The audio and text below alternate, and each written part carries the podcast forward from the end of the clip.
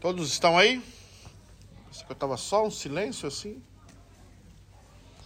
É, nós estamos falando sobre essa relação é, consolo e adversidade. Nós falamos sobre compaixão.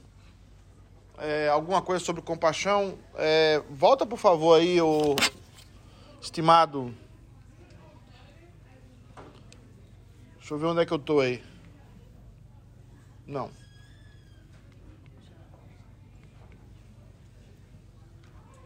No work.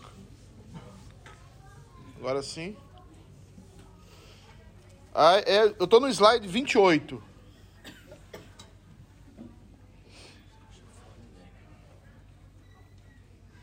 Slide 28. Tá aí? Ok. Irmãos, nós estamos falando um pouco sobre compaixão. Alguém poderia me dizer o que seria compaixão? Eu sei que tem uma conversinha aí atrás, mas eu sou dislexo, então eu paro e observo. Não, era, era o, o vocês aí do fundão.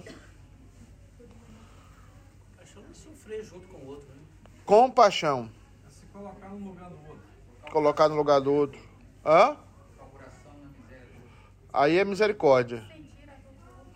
Se bem que a palavra misericórdia não significa basicamente isso aí, mas criar essa, essa situação chega perto, então a gente deixa. A compaixão é uma, um dos atributos do Cristo. Jesus tem um desses atributos, quando você estuda Cristologia, um dos principais atributos de Cristo é compaixão. Agora, é sempre deixar claro que a compaixão de Deus não é para todo ser humano. Eu acho que isso não fica claro às vezes e, e as pessoas confundem. E aí você fica sujeito a pastores é, liberais, fica sujeitos a, a pastores neopentecostais.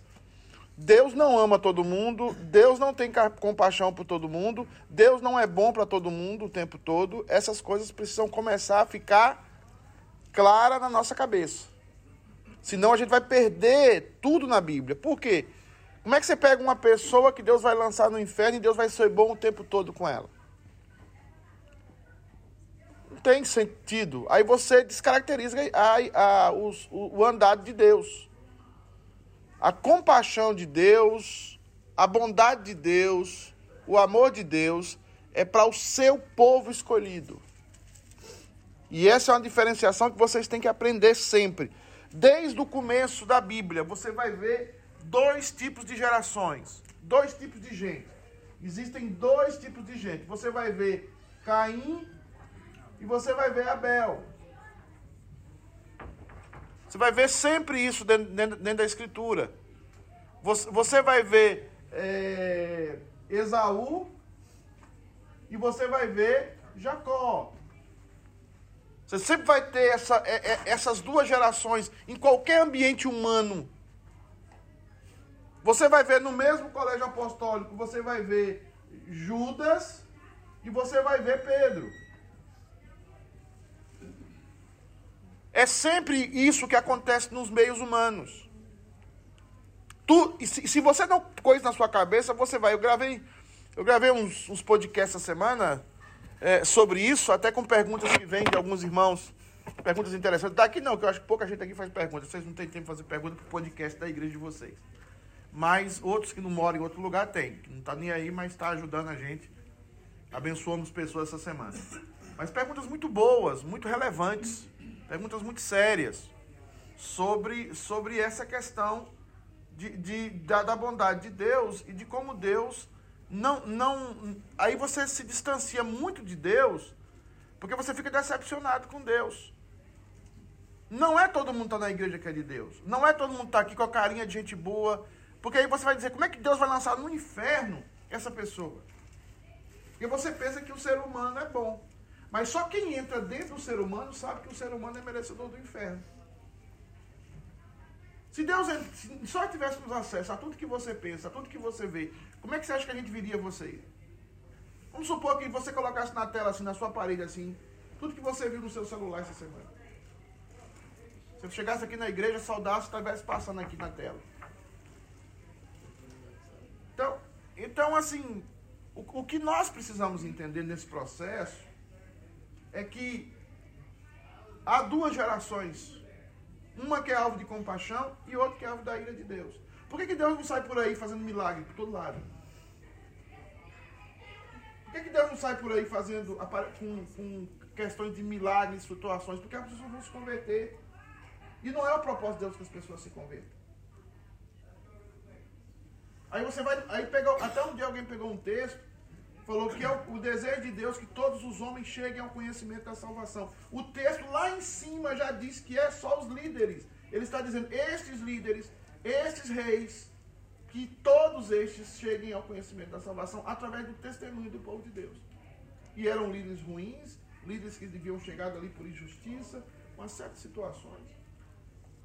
Mas que através do testemunho da igreja, aqueles líderes se converteriam. Então, a gente precisa tomar isso, por isso que eu vou falar muito sobre isso na terça-feira.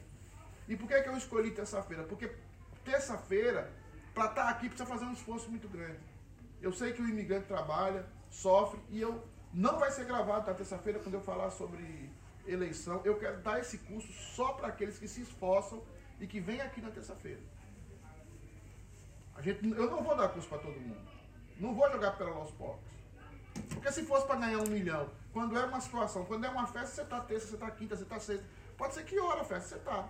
Mas na terça-feira, eu já vejo gente vazar aqui da terça-feira. Já vejo gente não vir mais na terça-feira. E começar a Copa do Mundo agora, aí acabou. Então, assim, a gente precisa aprender a trabalhar esse processo. Consolo, compaixão, não é para todo mundo é para algumas pessoas. E você precisa examinar a sua vida, porque eu não posso julgar você, você não pode me julgar. Eu posso simplesmente trazer aqui a palavra de Deus. E a palavra de Deus vai julgar você e você, lá quando você estiver diante de Deus, não vai poder chamar o pastor Pedro e dizer, o pastor Pedro foi muito arrogante, o pastor Pedro foi muito duro. Você acha que isso vai. É, é, isso vai convencer Deus? Vai amenizar você? A Bíblia fala que no juízo, Deus é, é luz e não pode haver mentiras diante dele, até o diabo lá vai falar a verdade. Por isso que a Bíblia diz: todo joelho se dobrará e toda língua confessará que Jesus Cristo, não para salvação, mas diante de Deus, todo mundo tem que ser verdadeiro. Diante de Deus, não é, é como uma, uma pílula que você não consegue mentir. Diante de Deus, todos nós vamos falar a verdade. E para se livrar daquele momento, só há uma condição: Jesus Cristo. E Jesus Cristo vai estar no coração daqueles que são humilhados pelo Espírito Santo. Então, todo esse processo que eu estou falando aqui é para a gente trabalhar a questão de compaixão, que Paulo vai trabalhar aí sobre os sofrimentos que ele passava. Acho que eu voltei, né? Voltei. Então, compaixão é o amor de Deus que sempre busca que alcança o pecador e o transforma. Quem foi que achou você? Quem, como o pastor Augusto Nicodemos fala, quem era o perdido? Deus ou você? Então Deus foi que buscou você e achou você. E ele buscou você movido de quê? De compaixão. Que é o amor em movimento. A compaixão é o amor que busca. Quando um pai, por exemplo, está preocupado com um filho e sai de madrugada atrás do filho ou atrás da filha, isso é compaixão. É, é, não é só o amor que fica parado, quieto, amando e sofrendo, ou amando e se deliciando. É o amor que se move. A compaixão de Deus acerca de nós, Deus não, nunca, Deus não só amou o mundo de tal maneira, Ele deu. Isso é compaixão. É o amor que se movimenta, é o amor que sai do seu lugar, é o amor que busca o perdido, é o amor que busca a pessoa que está sofrendo. Sim.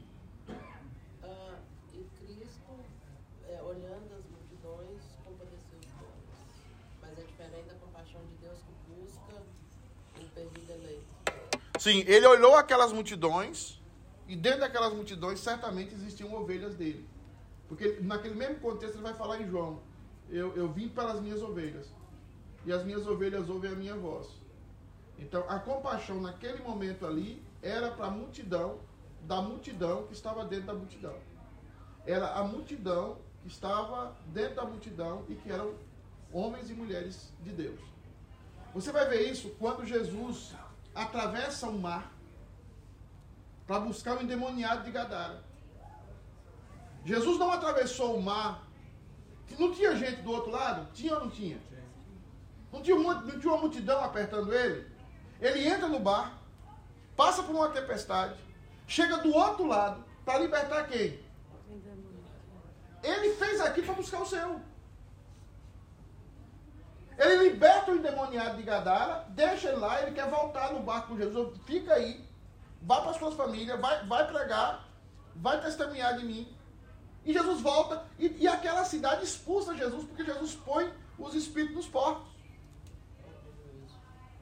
Então, às vezes, aí os teólogos vão falar, às vezes tem uma igreja dessa aqui, ó, 100 pessoas, 200 pessoas, que Deus só quer salvar um. Essa igreja existe só para salvar uma pessoa. Que essa pessoa que tem condição de perdoar, essa pessoa que faz para a glória de Deus, essa pessoa que, que ama Jesus de todo o coração.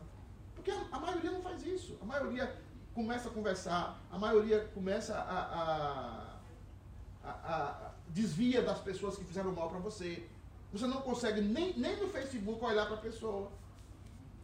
É, perdão, eu vou falar um dia sobre perdão. Perdão é você voltar exatamente à condição que você tinha antes com aquela pessoa. Por isso, quando você estabelece uma condição de perdão, e aí é o seu coração. E quem que consegue fazer isso? Ninguém. Isso é impossível, é só pelo poder do Espírito Santo. É só para crente. Aí a gente inventa um monte de doutrina em cima.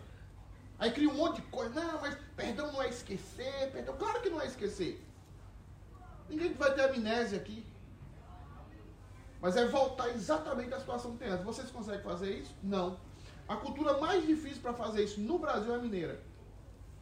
E eu a conheço bem. Na Bahia, o pastor, o pastor, o pastor da Bahia tem que lidar com bomba todo dia.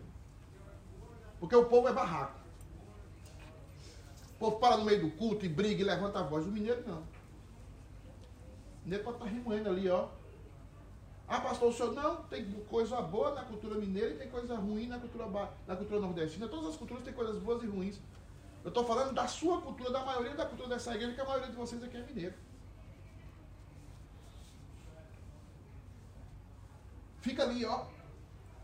O baiano é o seguinte, irmão, tem culto aqui, ó, domingo. Terça-feira tem reunião aqui. O baiano diz assim, eu não venho. O mineiro fala isso? Ele simplesmente não vem. É cultura. Então, vamos olhar para a compaixão dentro dos sofrimentos que Paulo estava sofrendo. Paulo estava dizendo: Eu estou sofrendo, eu sofri, que ele vai trabalhar, mas a compaixão de Deus me alcança. E aí, a partir do momento que a minha compaixão me alcança, você também deve ser alguém cheio de quê? De compaixão. E aí está a nossa condição de buscar o perdido, é a nossa condição de alcançar as pessoas, de se importar pelas pessoas, de cuidar das pessoas, mesmo que essas pessoas não mereçam ser cuidadas. Você vai amar o outro com o amor que você foi amado. Você não vai amar o outro com o amor que você não foi amado. Você não ama a pessoa porque ela se comporta bem, você não ama a pessoa porque ela é legal, você não ama a pessoa porque ela é, fala a verdade toda hora com você. Você vai amar a pessoa com o mesmo amor que você foi amado. E aí você vai usufruir de quê? De compaixão. E eu vou dizer, a culpa faz você fazer isso com seu filho. Aquilo que eu tentei falar semana passada sobre o amor e sobre a, a, a ira. Tem gente, por exemplo, vou dar um exemplo. Tem gente que está aqui na escola dominical, nunca vem na escola dominical. Aí fica com a raiva do pastor e cria uma outra igreja. Não falta uma escola dominical. Porque ela está criando uma igreja para competir com essa igreja e o ódio dela está motivando ela. Aí está tá todos os dias, sete horas da manhã na igreja. E ela está servindo não é o amor, ela está servindo ao ódio. É o que ela tem, é o que ela recebeu. Você recebeu o quê? Amor, compaixão, então como é que você trata as pessoas? Com, com o quê? Com compaixão. Você foi perdoado por pecados que você não merecia ser perdoado. Como é que você trata o outro? Com misericórdia e perdão. Porque também você foi o quê? Quando não acontece isso, é porque você não é crente. Essa é a marca do crente. Eu estou lendo até Gerard Russo. Essa madrugada eu estava lendo, falando sobre isso, um dos maiores teólogos aqui, é, de Princeton. E ele fala exatamente sobre essa questão. Essa é a marca da igreja. Então você precisa ser uma pessoa cheia de compaixão. Como Paulo era. Tá? É da compaixão que o amor consolador flui de Deus. Deus sente um termo amor por aqueles que sofrem e os conforta em suas horas de necessidade. Você deve fazer o mesmo. Vale a pena notar que Paulo diz: o Deus de toda consolação. Significa que Deus está sempre pronto para confortar aqueles que clamam por Ele. Por mais difícil que seja a adversidade, Deus mostra que está perto de seus santos e lhes garante toda a ajuda de que precisam, falando de compaixão. O versículo seguinte, ou só, essa é uma citação de alguém que eu não coloquei, mas não é minha não. É na relação adversidade e consolo que crescemos em Cristo e para Cristo. E temos a capacidade de consolar os outros nas suas adversidades. Na relação adversidade, o quê? Consolo. Você passa por adversidade, você é consolado.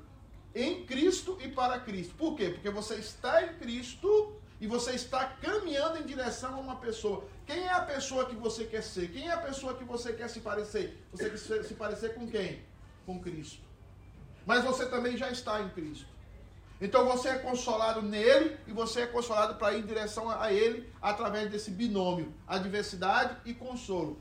É na adversidade que revela quem você é, é na adversidade que revela as dores da sua alma, e aí essas dores são tratadas, essas dores são consoladas, e você aprende da carne, na sua vida, a dizer o seguinte: eu vou buscar a pessoa que está enferma, que está doente, e lá eu vou consolar.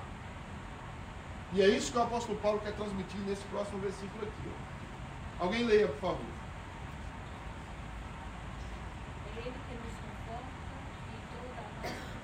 Vê lá, vê lá. É, é, só vai pausando, Luz. É Ele que nos conforta em quê? Em o quê? Essa pessoa que ele está dizendo, nos, ele que nos, esse nos aí é quem? É todo mundo ou são os eleitos? Então eu posso dizer que os eleitos terão os, sua, as suas tribulações todas consoladas? Quem discorda? Daniel, tem, tem a cachaça de crente aí, água?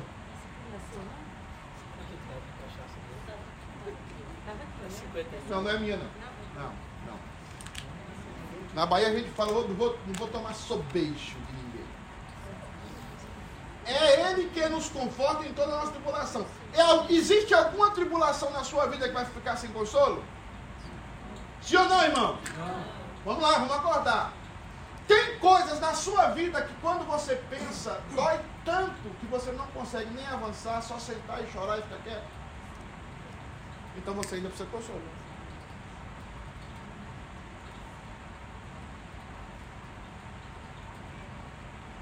Por que, que uma mãe que perde um filho numa situação terrível? Eu já falei aqui do caso que aconteceu lá com os meus parentes de um diácono que bateu o carro porque ele, ele foi irresponsável e brigadão. E morreu a família toda. Como é que esse cara consegue conviver depois? Com isso. Só ele ficou vivo. Como é que ele consegue olhar no espelho e conviver com ele? Quando ele é confortado por Deus em toda o quê?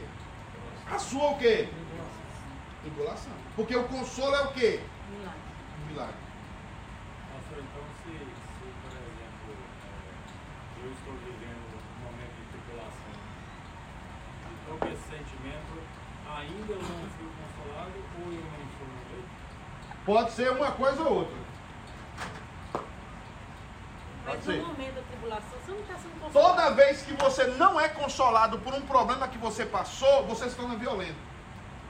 Aí então nós podemos falar que a depressão também pode se tornar um pecado por causa disso?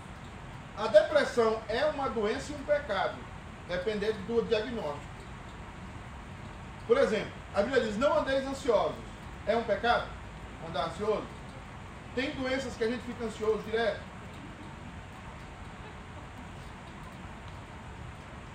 Não é porque é uma doença que não seja um pecado. Por que, pastor, o senhor está dizendo isso? Porque é um mau entendimento de Agostinho. Esse dia no, no Inteligência Companhia, o Augusto Nicodemus falou algo sobre isso. Da, as, as máximas de Agostinho. Né? Não pode não pecar, só posso pecar. Então o que você não entende é que você está em pecado sempre. Sempre você está pecando. Ao respirar você peca. Quando você vai para Cristo, muda isso. Você agora tem duas naturezas. A natureza caída e a natureza de Cristo. Mas antes disso você só podia o quê? O que é que. É, eu já mandei ler esse texto umas duas vezes aqui. O que é que diz Efésios 2? Ele vos deu? Como é que você estava? Se em algum momento você estava vivo? Em algum momento você estava pecando? Então, quando, quando você passa por um momento de profunda injustiça e dor, se Deus não consolar você, você vai se tornar uma pessoa que amargurada, violenta, raivosa. Por que, que você acha que o mundo gasta bilhões com drogas? Porque as pessoas querem esconder o quê? A sua dor. E qual é a maior dor que nós temos? A dor da alma. E essa dor, o que Paulo está dizendo é o seguinte: a dor da alma. Às vezes ela precisa urgentemente de um consolo. Mas eu queria, só complementando o que o Cacheto disse, é, mas é um. Tá sua água também. Tá aqui. É a, o consolo é um processo ou é um. Pode ser um processo. Porque, por exemplo, perder um filho, perder alguma coisa. É, um luto, por exemplo. Sim. Ele é um processo, Um né? processo. Processo. O perdão é que não pode ser processo. Estou no processo de perdoar. Não, não está. O processo, O processo é pela fé. É uma É decisão. fé, é uma decisão.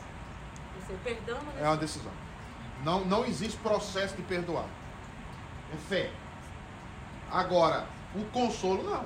Mas o consolo pode ser assim, eu vou sendo consolado, a perda de um filho, eu acho que eu só ser consolado a vida toda. Não, a gente chama isso de cicatriz. A cicatriz fica.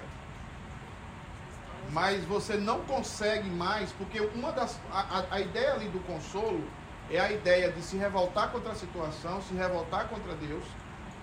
Quando você perde um filho, qual é a primeira coisa? Eu estou usando filho porque é uma coisa que marca muita gente. Quando você perde um filho, qual é a primeira coisa que você pensa? É, meu filho que deveria me enterrar. Não era eu enterrar meu filho. E aquilo gera no seu coração revolta e dor. O consolo ali é quando você convive com a dor, mas não está mais revoltado com Deus. Você convive com a dor, mas você glorifica a Deus apesar da sua dor. Consolo ali não é retirar a sua dor, é você aprender a conviver com a dor. No caso ali, você está aprendendo que Deus é. que ele foi feito para glorificar a Deus. Que ele morreu, mas está glorificando a Deus, no caso. É não, é você entender aquilo de forma sobrenatural. É, Porque, porque havia uma música, há uma música antes que a gente cantava, que me entendeu, como é que era essa? Sem nenhuma explicação. Como é? Não tem uma música assim? Tem aquele homem, Nenhuma Aquele explicação. Isso. aquela, aquela coisa que eu te mandei no Facebook, no, no Instagram, falando daquele homem que ele, a, a, a relação entre tristeza e dor. A tristeza, ela deve ser um, ela é um, é um hóspede. Ela, de vez em quando, o hóspede não fica na sua casa. Né? O hóspede, ele vem, mas ele tem que ir embora. Mas a dor, não. A dor, você vai ter que conviver com Sim, ela. seria um conceito secular nesse sentido. É, isso que eu tô a falando. tristeza vai e volta, Vai e mas volta. a dor fica. Mas a dor fica. o problema é quando ela. você eh, convive com aquela dor e mesmo com aquela dor você glorifica a Deus. E esse é o grande, a grande ideia da, de, de ser confortado no meio da tribulação. Porque quando você sente a dor e sente a injustiça, você não consegue glorificar a Deus. Você fica com raiva. Esse consolo passa pelo entendimento da soberania de Deus. né? Sim. Mas passa por algo mais, por algo que você não consegue arrancar de você. E aí vem o milagre. Porque você só consegue glorificar a Deus em meio de uma aparente injustiça quando o Espírito Santo age na sua vida. Porque a explicação de Deus não vai devolver o filho de volta. a dor da ausência do filho vai continuar. Mas é aí que vem o cristão. A presença de Deus e o consolo de Deus faz com que você glorifique a Deus. Você não mais está olhando para Deus como uma injustiça. Você não olha mais para essas coisas como uma injustiça. São seus sofrimentos, são as dores da sua vida, mas você sabe que diante daquilo tudo há um propósito de Deus maior e melhor. Você nem tem explicação para aquilo. E nem precisa buscar. Alguém está me arrumando depois de você. A Maura já está ali dando. É a a. Talvez seja. Você sempre fala isso, Maura, mas você tem. Mas pode falar. Mas assim, ainda leva a, a palavra que Jesus falou, né? Aquele que ama o pai, a mãe e sua própria vida mais do que a minha. Então, quando um pai e uma mãe enterram um filho, o desespero que Davi mesmo falou, mesmo no desespero, eu crio, Sim, não é verdade? sim. Então, assim, pode vir até aquele vento, mas crer, confiar. Quando você ama mais a Deus. Mais a Deus. Isso, Então, isso, fala exato, exato. então, Aquilo nós vence. temos a nossa vida como Isso. preciosa, no sentido, é preciosa, uma alma vale mais do que o mundo inteiro, mas no sentido assim, enterrou o filho, isso é um perigo muito grande para nós. A idolatria. O pai, eu falo de mim, meu pai e minha mãe, porque Deus me deu filho. Isso então, assim, às vezes eu tenho meu pai e minha mãe como tudo para mim. Então eu tenho que vigiar nisso. Então cada um tem que se policiar com a ajuda do Espírito Santo para não achar que aquilo ali é se Deus não estiver em primeiro lugar, ele não está em lugar nenhum. Então, Sim, sim. E aí é o seguinte, e para podermos consolar os que estiverem em qualquer angústia. Então nós somos consolados por Cristo porque alguém nos ajudou. E você vai consolar alguém e vai, ser- e vai ver esse milagre na vida do outro, porque Jesus está do seu lado, mas você também agora é participante da ação desse consolo. É. Mas o que eu estou falando aqui é um ministério da igreja que a gente às vezes não, não entende. Aí você vai ser consolado porque você entendeu Deus que ajuda. Sim, mas eu estou falando de outra coisa também. Eu estou falando que agora você e Deus vão andar juntos e vão fazer um trabalho em cooperação com outras pessoas. Porque você foi consolado. E o que o texto está dizendo ali é interessante, é que aparentemente você vai ter poder para consolar outras pessoas. Bené, É, posso dizer como Paulo, pastor, diante da tribulação, da angústia, do sofrimento, a minha graça te basta. sim, sim, é, é, é mais um milagre. Exatamente. E Paulo não deixou de sofrer as dores do que ele estava passando, as angústias, mas ele ali glorificou a Deus, a alma dele estava em paz, mas estava doendo. Só- eu visitei muito hospital na minha vida, e eu sei o que eu estou falando, como isso é verdade. Você vai no hospital, a pessoa que está no estado terminal de câncer, está doendo. Câncer nos ossos, que é um dos cânceres que mais dói. A pessoa, morfina não funciona, morfina não, não resolve. Mas você olha para a pessoa que a pessoa, apesar da dor, apesar da angústia, ela está o quê? Em paz.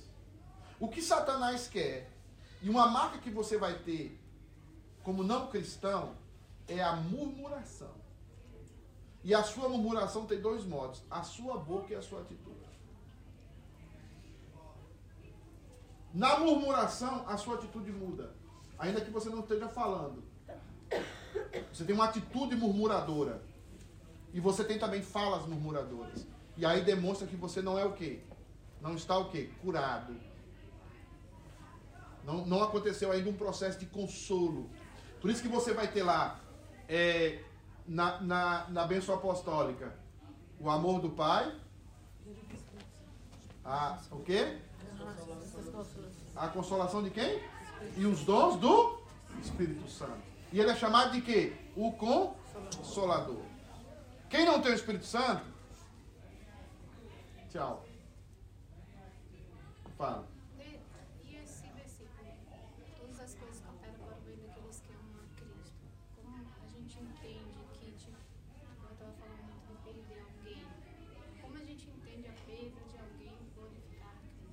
Porque só no seu sofrimento é que você vai crescer. Eu vou falar um pouco disso na pregação de hoje. É só no sofrimento que você cresce. Você não cresce. Por que, que as mulheres estão se tornando cada vez hoje mais egoístas e cheias de problema? Porque elas não são mais mães. Porque uma- a gravidez é tudo de transtorno para a mulher. A mulher é vaidosa, a mulher pensa no corpo, te- tem um- uma carga de hormônio, uma série de situações. Por que, você não quer ter filho mais? Porque aquilo vai trazer uma série de problemas para você, como mulher. Aí você não consegue mais sofrer, não consegue mais passar por aquele ambiente de sofrimento e não consegue mais orientar os seus filhos, orientar a família, porque quem não viveu o sofrimento, quem não passou por sofrimento, não tem capacidade de, de consolar outros. E aí quebra-se essa corrente. E aí você vê filhos rebeldes, você vê filhos com uma série de situações. Pastor, uma pessoa que vive em tribulação. Nós mesmos conhecemos uma pessoa ali em Cambridge que contava a vida dele a gente chorava. E desde quando ele nasceu, só, só paulada da vida. Talvez seria um cara que não tem intimidade com Deus, mesmo sendo filho de Deus. Não, é- aí é o argumento do povo com em cima de Paulo. Paulo era um cara que vivia dentro da tribulação, mas ele está dizendo que em todas as tribulações dele, ele foi o quê? Consolado. A dor saiu, mas ele estava em paz com Deus e glorificava a Deus. Maura, Eu gosto daquele versículo. A tribulação, ela gera, me ajuda aí. perseverança, per- Perseverança, paciência. aprovado, né? É. E essa esperança, a esperança não decepciona. não decepciona. Mas é isso. Não existe, e aqui eu quero que vocês gravem bem. Gravem bem. Por favor. Você disciplina um filho. Quem tem mais de dois filhos? Mais de um filho. Você disciplina um filho como disciplinou o outro. As reações de cada um deles é diferente. Deus foi lá e tirou de Jó tudo. O que é que diz o texto? Em tudo glorificou Deus. Né? João 6. E Deus às vezes tirou de você só as suas férias do final do ano e você já é o quê? É um coração que não é consolado. E só através da dor, infelizmente, vou falar sobre isso na pregação. Só através da dor que você aprende. Agora tem gente, agora a dor para algumas pessoas causa, causa o quê? Revolta. Piora. Quando você disciplina o sábio, ele se torna o quê? Mais sábio. Quando você disciplina alguém que não é sábio, o bruto, ele faz o quê? Ele fica mais bruto ainda. É a mesma coisa na sua vida. O, o naipe, essa expressão eu usei muito na, no- no- na coisa, né? O naipe de crente que você é, é não é diante das facilidades. É dentro das dificuldades. Você em alguém para consertar a sua casa. Aí o cara olha lá e fala assim, não deu jeito não. E aquele lá cobrou 10 dólares a hora. O cara não sabia de nada. Aí chega outro e fala assim, mas eu conheço alguém. Ele fala assim, quem é? Um cara aí, um cara muito bom. Aí você liga pro cara, e o cara, e você? 50 dólares a hora. Você fala, mas peraí, o outro me cobrou 10, você cobrou 50, o outro resolveu? Aí o cara chega lá, passa 5 minutos, resolve um problema, você fala, ah, tá me roubando. Quanto tempo ele passou estudando, trabalhando, para chegar ali, apertar um botão ou ligar um fio?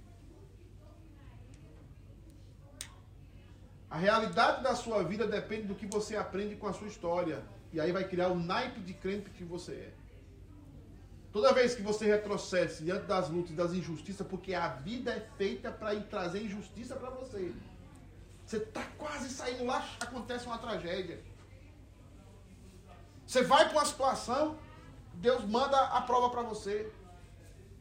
Pastor, essas pessoas que não aceitam a disciplina, como o senhor falou aí, é uma pessoa que, que ainda não conheceu a Deus? É, quem não aceita disciplina não é cristão. Aí não converteu. Um dos eu vou- um dia eu vou falar sobre marcos principais da conversão. Perdão, disciplina. Tem gente que fica saltando de igreja em igreja. Tem gente que, que, que é dodói. Se você contrariar ele, ele desaparece. Entendeu? Por isso que eu estou sempre instigando aqui a, a controvérsia, a, a contradição. Porque eu quero saber o que está dentro do seu coração. Quero saber quem, quem é você. Porque quem é você dentro de uma casa, do Natal, com as velas acesas, com um peru grande em cima da mesa, com uma conta bancária bem. Aí, meu amigo, até Satanás. Agora, quem é você quando eu errar com você? Quem é você quando alguém pisar no teu calo? Tá? Essa semana eu vi uma cena de câmera muito interessante. Eu lembrei até de você, mandar pra você, mas me perdeu aqueles negócios que a gente passa, depois se perde né, no rolo ali da, da- do Instagram. Tem um, ca- um, um- um- cara assim de terno e gravata, quase atropela uma velhinha. Na, na- no Passo Piatônio. Passo Piatônio é como? Passo Piatônio é. A A faixa. faixa de pedestre. A faixa de pedestre.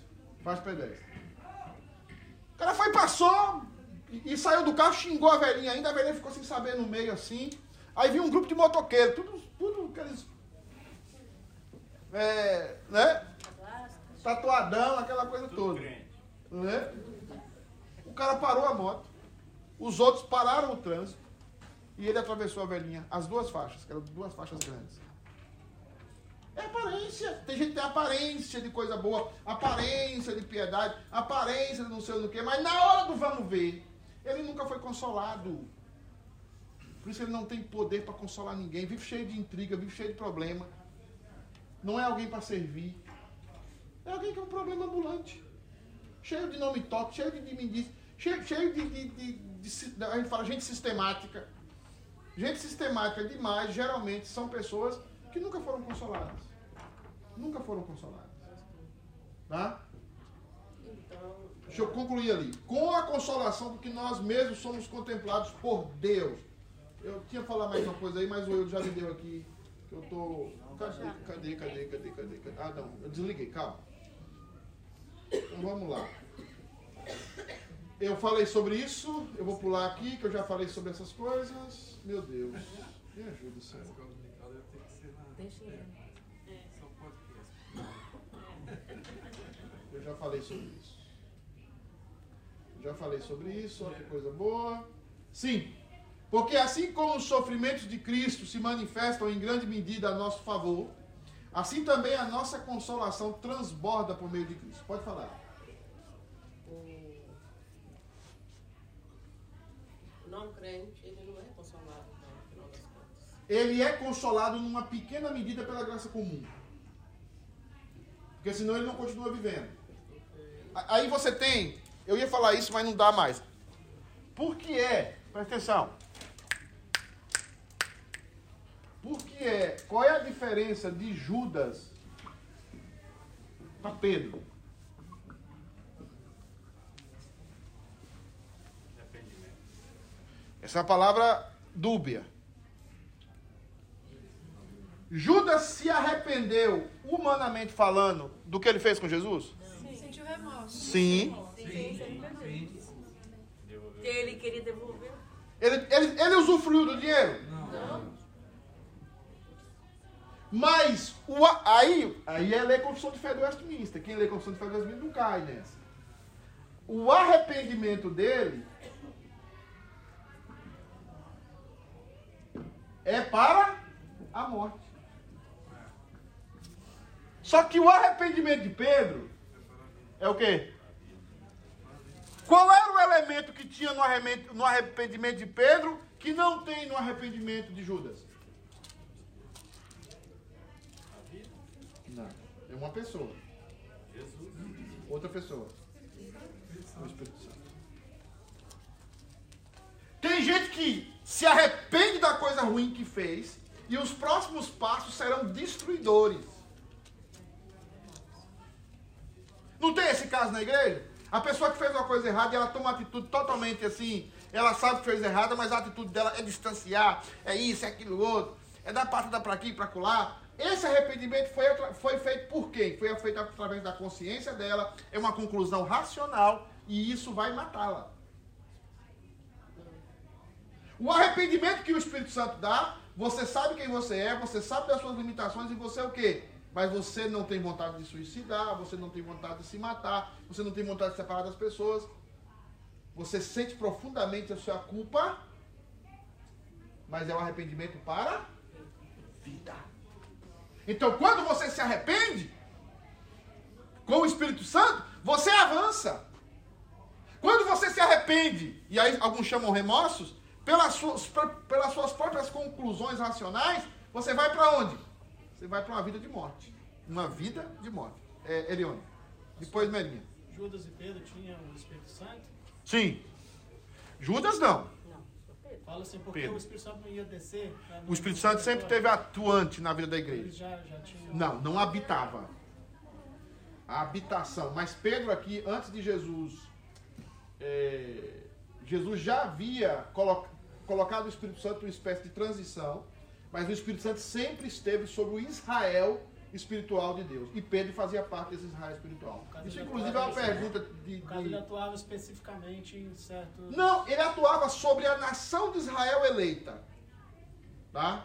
Ele não era habitação e selo ainda, mas ele atuava. O Espírito Santo sempre atuou. Isso é uma, uma Habitação em selo seria depois da morte de Jesus. ressurreição de Cristo. E, e- e quando a igreja estabelece a sua caminhada no Pentecostes. Então é muito importante deixar isso claro. Isso é um conceito que a gente precisa ficar claro. O Espírito Santo, não existe a era do Espírito Santo, a era do Pai, a era. O Espírito Santo sempre esteve atuando, mas ele não esteve atuando da mesma forma. Agora ele é o selo e nós somos a habitação desse Espírito. Mas ele já atuava nos, Nos eleitos. dos eleitos e sempre atuou nos eleitos. É o Espírito Santo que atuou lá na conversão de Abel, de, de, de, de Noé. Sempre foi o Espírito Santo. Nunca. Tem um livro que eu até passei para Tiago, é, do Van Groninger, From Creation Through Consummation. Da, da, da criação à consumação. Aí você vai ver a atuação do Espírito Santo. Merinha primeiro, você já falou muito. Quando a pessoa faz algo para obter conforto, tipo assim, morreu alguém, eu vou fazer algo para o nome dessa pessoa não morrer. Tipo, a mãe do Ayrton Senna, ela abriu uma fundação no nome dele para não deixar o nome do morrer. Você acha que ela está buscando conforto por isso aí? Não sei, pode ser. Eu só sei que a atuação do consolo dentro dela é uma ação dela e de Deus. Eu não posso julgar. Quando, quando eu falo esses aspectos aqui, eu não estou entrando, eu estou dando os aspectos para cada um julgar a si mesmo. Não sei. Não sei o dia a dia dela, não sei como ela se comporta ao falar do, do irmão, do, do, do filho. A Viviane é irmã. É irmã. A Viviane Senna é irmã do Ayrton Senna, Mas nem? é a mãe que. Não, foi a, foi a irmã. Foi a, foi a irmã. Então, assim, não existe. eu aí é, o cora- é por isso que a salvação é pessoal. Porque tem um pai que está consolado e o outro não. Não é que o pai não tenha dor, que não pega na foto do filho, que não chore, que não. Mas é a atitude dele em relação a Deus, a atitude dele do coração dele. Que injustiça. Gente, olha, tem gente dentro da igreja que vai ajudar a igreja, que vai estar tudo aqui, e são as pessoas que mais sofrem. Paulo está dizendo isso. Tem gente aqui. tem- por exemplo, eu conversei com um irmão, amigo que tem um, um pastor. Ele, ele é um pastor abençoadíssimo. Ele é um pastor conferencista, mas agora parece que também o terceiro filho diz que é ateu. A terceira filha também diz que é ate- ateia. Todos os filhos dele não querem saber de igreja e ele é um baita conferencista. Como é que vive o coração dessa pessoa? Por isso, a primeira coisa que eu cheguei aqui, muitos me contrariaram, eu, eu vi que, que colocava no coração de vocês que con- converter filho era uma fórmula matemática. Eu trago meu filho para a igreja, levo meu filho para a escola, eu educo bem o meu filho, e se ele não se converteu, é a mesma teoria da doutrina da, da riqueza, como é? Teologia da prosperidade. Eu dou o dízimo, eu faço tudo certo e eu tenho que ficar rico. Se eu tiver doença, é porque o quê? É porque eu não fiz? Aí você educa o seu filho, você traz ele para a igreja, você lê a Bíblia com ele. Teve um momento que ele diz assim: Mãe, pai, eu não quero saber de igreja. Eu cheguei aqui, pelo menos em Cambridge, a culpa era do- dos pais ou da igreja. Alguns botavam a culpa na igreja. Não existe isso. Conversão é de Deus. Nós temos que cumprir a nossa função como pai e como mãe? Claro. Mas essas pessoas são as que mais.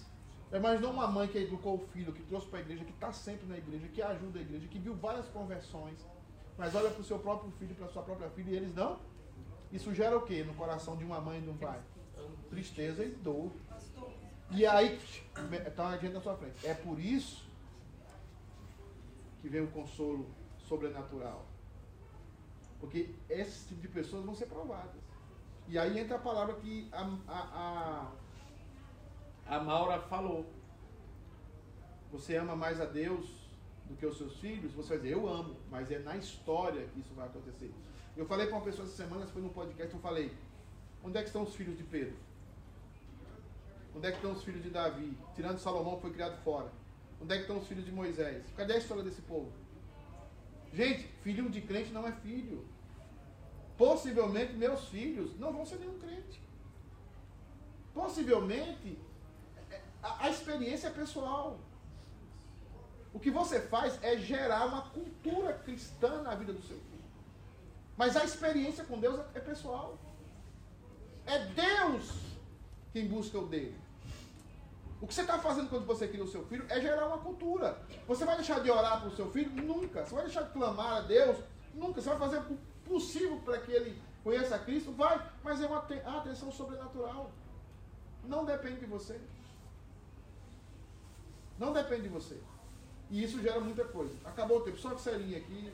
Pastor, então eu posso dizer que eu só sou ah, confortada quando eu reconheço a graça de Deus na minha vida, porque foi isso que, deu, que Jesus demonstrou na cruz para o ladrão. O ladrão. Ele teve compaixão do ladrão quando ele reconheceu que Jesus era o, o Senhor e ele falou, ainda eu estarei na, na, no paraíso comigo. Então quando eu reconheço a graça de Você só é eu. Sim. Reconhecer a graça em que sentido? Você só é confortado, e aqui a gente termina, a gente conseguiu um versículo hoje, a glória a Deus. Você só é. A Bíblia é muito rica, né, gente? Você só é confortado no momento em que você aceita a vontade de Deus e pela fé você entende que aquilo é o melhor para a sua vida. Eu vou terminar, eu ia terminar com esse tema aqui. É, sim, você vai falar logo tudo junto. É, o que é que Salomão quer dizer quando ele diz ensina a criança no caminho que deve andar e ainda quando velho não desviará dele? e quer ensinar da cultura. Não desviará do caminho. O caminho aí não é conversão. O caminho é a cultura bíblica que você coloca no coração do seu filho. Essa promessa aí não é de conversão. De, de longe não.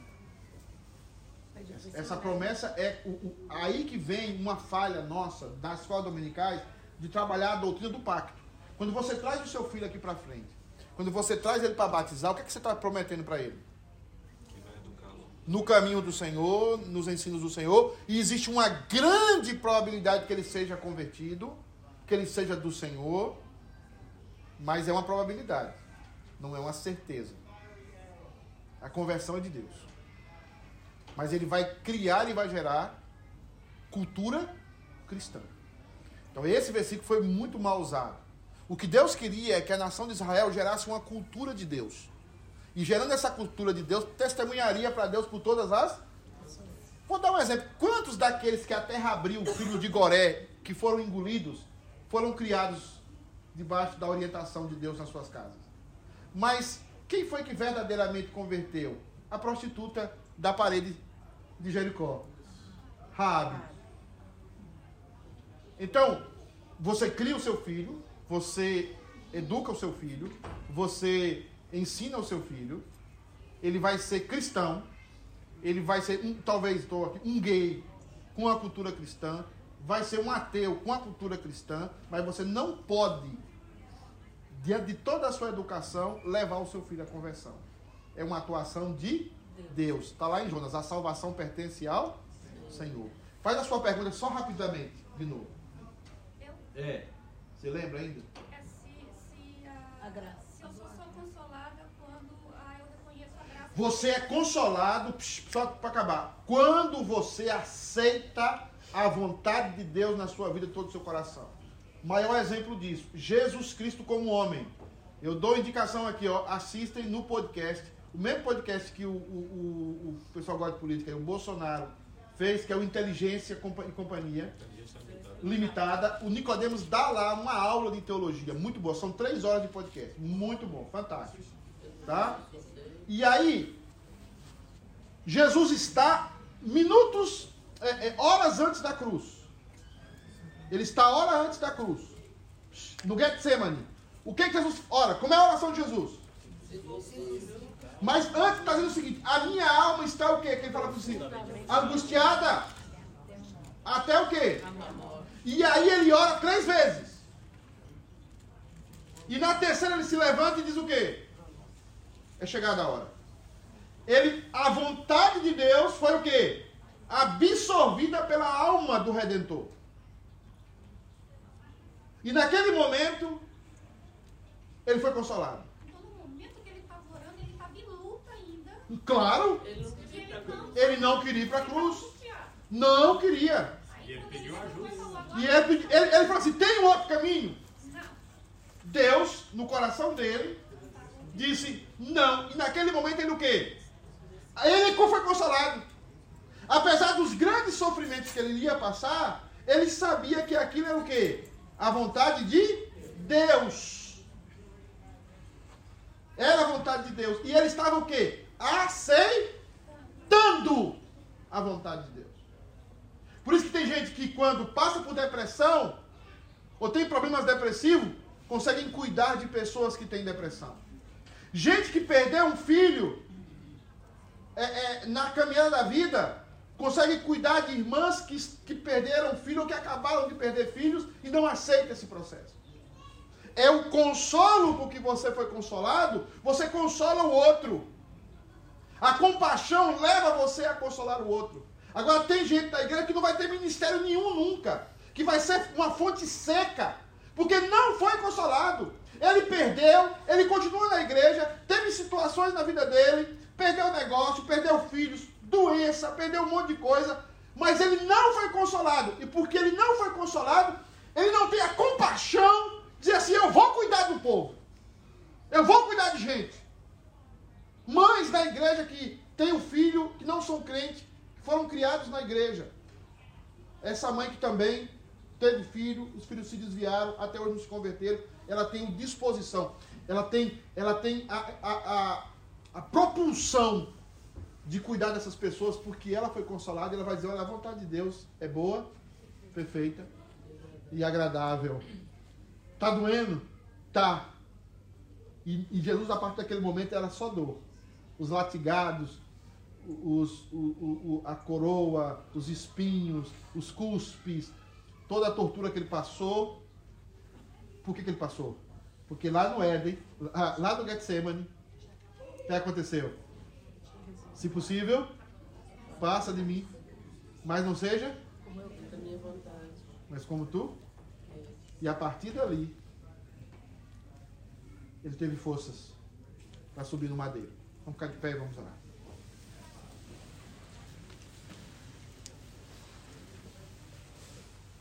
Eu queria que você fechasse os seus olhos e olhasse para a sua vida, olhasse para a sua história. Você tem dores e você terá dores ainda. A vida não é fácil.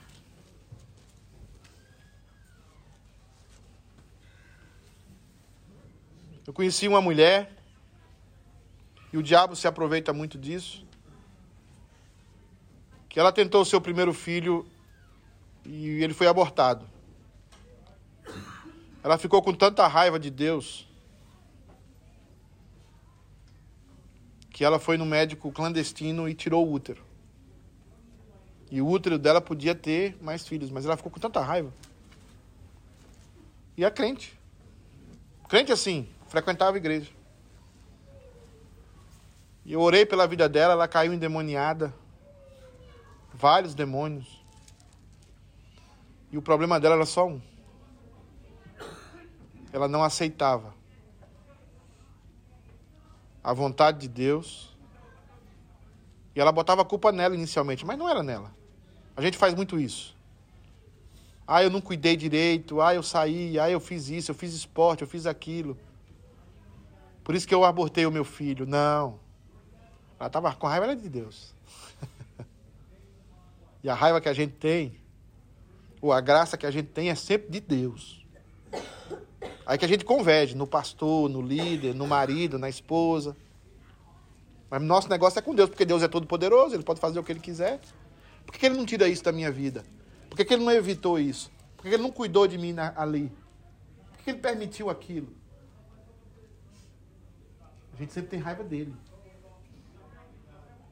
Mas quando você aceita a vontade dele, quando você olha para tudo que você vai viver na eternidade e tudo que foi conquistado em Cristo Jesus, aí eu lembro daquela música, tudo que Jesus conquistou na cruz, aí não no direito no sentido de exigir, mas o direito da cruz é direito nosso, é nossa herança. As bênçãos que foi conquistada para você na eternidade. Quando você tem o coração na eternidade, as injustiças dessa vida se tornam muito pequenas. Por isso eu quero que, que você seja consolado pelo Espírito Santo hoje. Por isso eu quero pedir que o Espírito Santo passeie no meio dessa escola dominical, para que você diga assim: meu Deus, eu aceito a tua vontade. Meu Deus, eu sei que o Senhor é bom.